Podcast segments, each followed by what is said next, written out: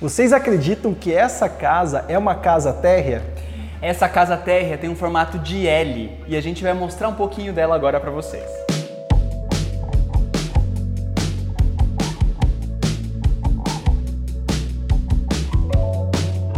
Esse é um projeto de uma casa térrea de 255 metros quadrados em um terreno de 460 metros quadrados, com uma programação de três suítes, sendo a Master com Closet, sala de TV privativa, escritório fechado, depósito de mais de 3 metros quadrados, sala de estar, lavabo, cozinha americana, dispensa, área externa para secagem de roupas, espaço gourmet de 25 metros quadrados, vestiário, quintal, deck para sol e piscina com 15 metros quadrados, totalizando metragem útil de 270 metros quadrados. Ufa!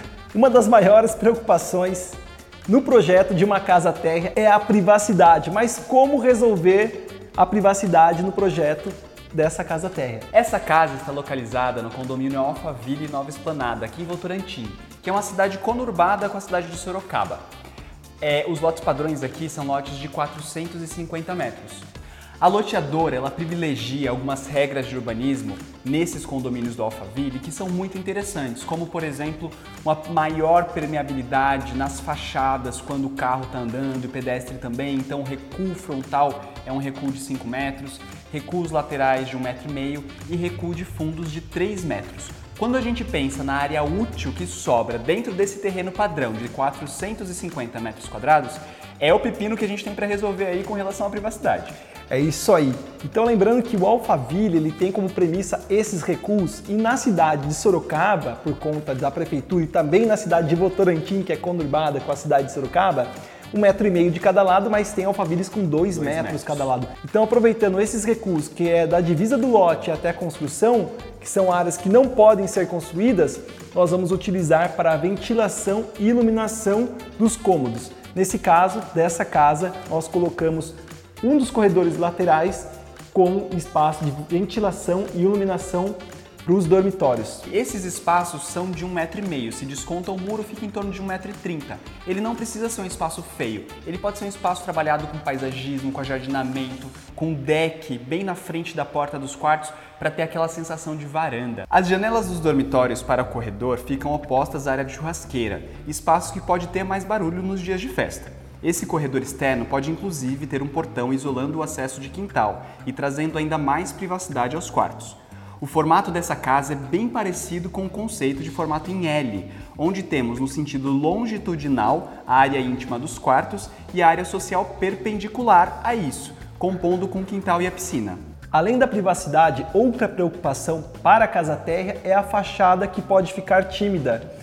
No vídeo que nós gravamos de casa térrea com fachada imponente, no nosso canal, falamos sobre diversas dicas para investir nessa fachada e ela ficar mais imponente e chamar atenção, não ficar tímida no meio de, por exemplo, dois sobrados. Essa é uma das maiores preocupações dos nossos clientes quando a gente pensa numa casa térrea. A fachada fica muito escondidinha.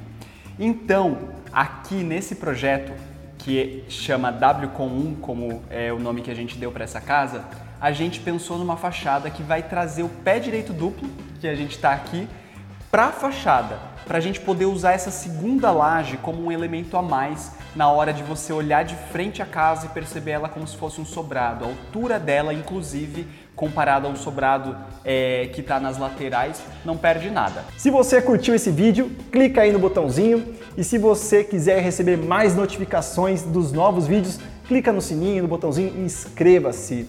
Vamos lá então, pessoal. Essa casa, ela foi definida com o cliente. A gente fez um briefing para falar sobre cores, formas, texturas, elementos que criam mais imponência para a fachada e também os projetos de interiores. Agora, então, com chantilly do café, vejam mais um pouco a casa por dentro.